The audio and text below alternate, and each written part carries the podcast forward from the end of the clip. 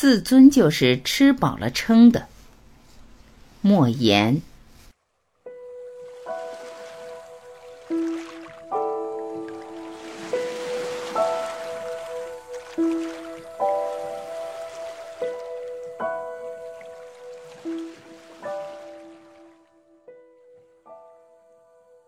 吃人嘴短的意思很明白，仅仅有这点意思，简直不算什么意思。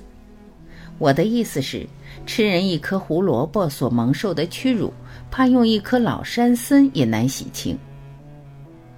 我傻瓜一样混进了首都北京之后，恨不得见了个动物就呲牙表示友好，但北京的动物凶猛程度是地球一流的。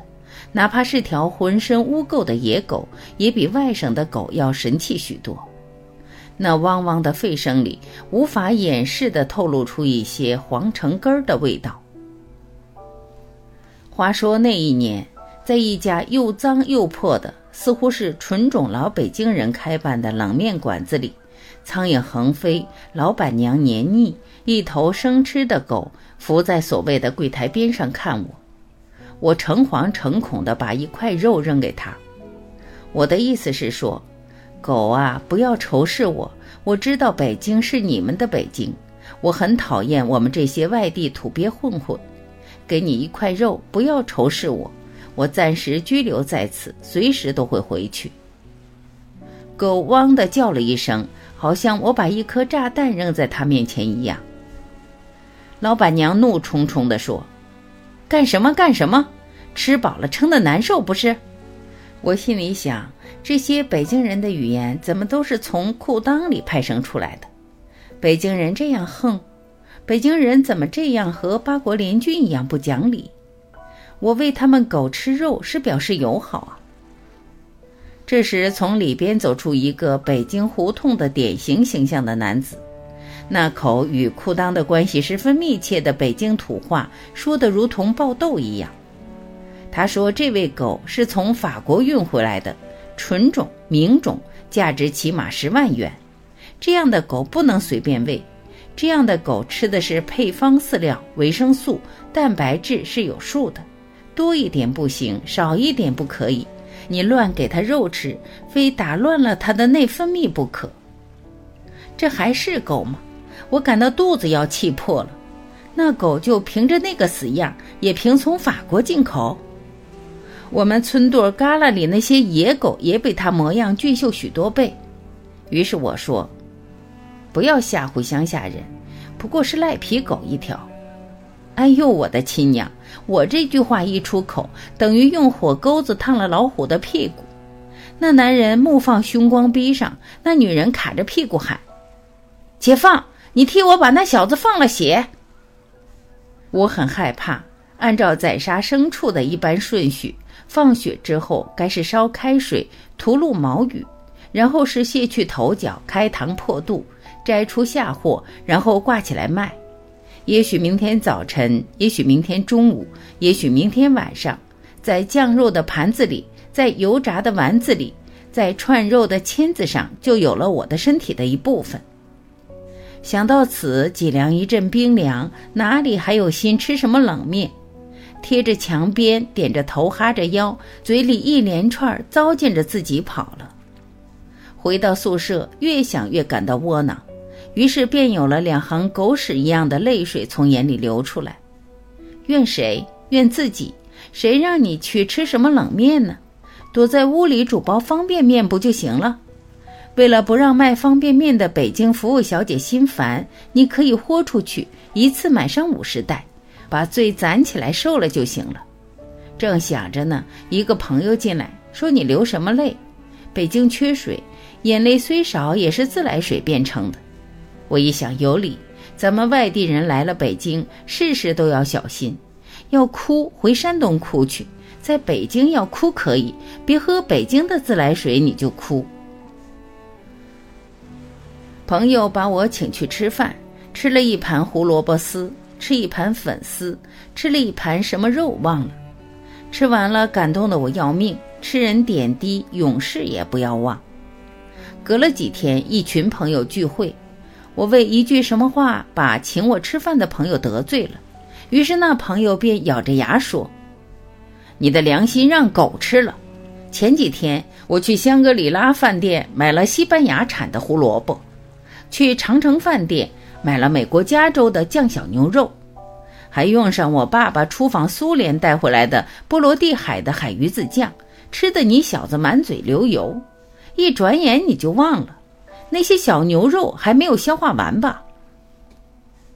我感到浑身冰冷，真是悔之莫及。我恨不得把自己这张作孽的嘴用胶布封了算了。你当年吃煤块不也照样活吗？你去吃人家那胡萝卜粉丝干什么？实在馋了，你去买一麻袋胡萝卜，吃成了兔子也花不了二十块钱。你吃人家那点东西，你就得承受人家的侮辱。我这人最大的毛病就是没记性，像狗一样记吃不记打。当时咬牙切齿的发狠，过不了几天就忘了。又有一次，朋友请我吃饭，上了一只煤球炉子，炉子上放了一只锅，锅里放了十几只虾米，一堆白菜，还有一些什么肉忘了。吃着吃着，我的凶相又毕露了。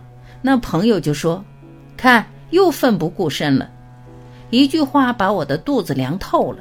因为吃人家的东西所蒙受的耻辱，一桩桩、一件件涌上心头。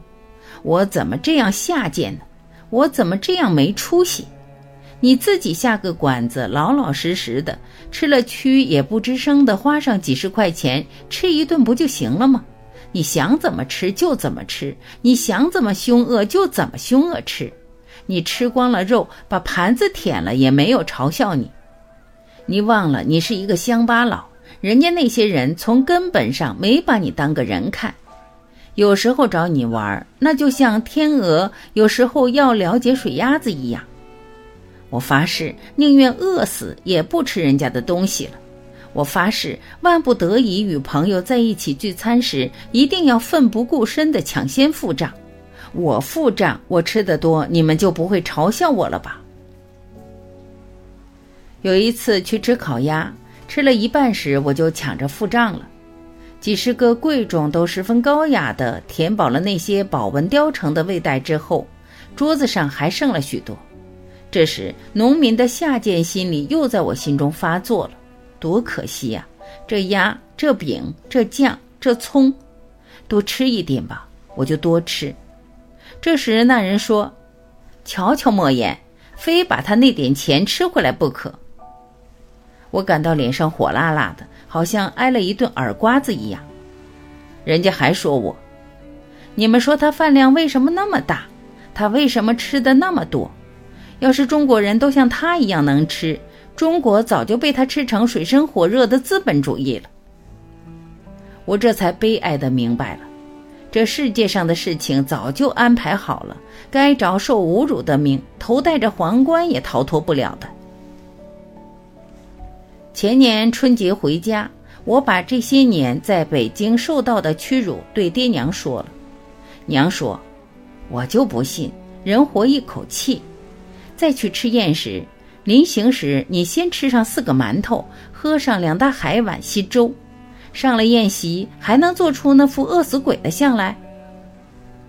回北京后，遵循母亲的教导，上了宴席，果然不猴急了，吃得温良恭让，像英国皇室里的厨子一样。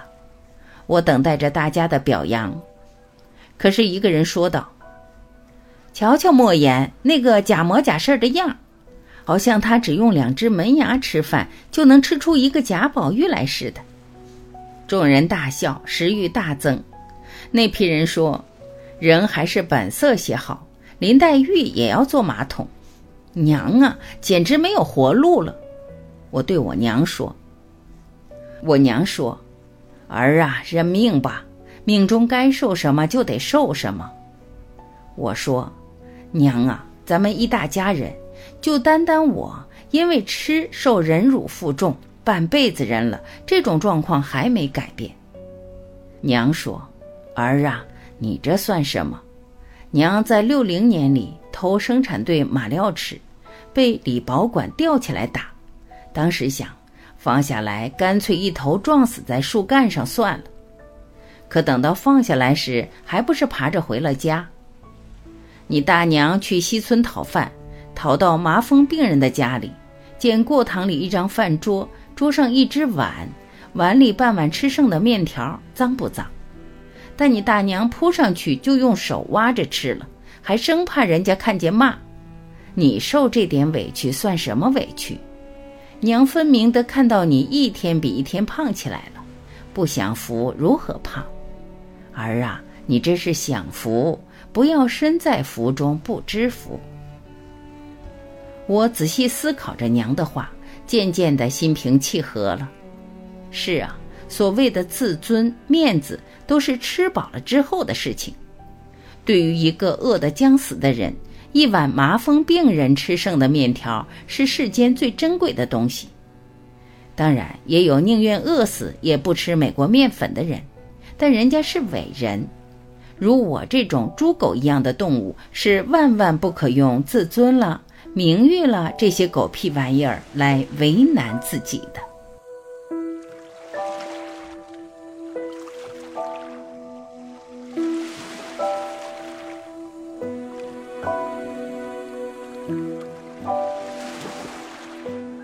感谢聆听，我是晚琪，再会。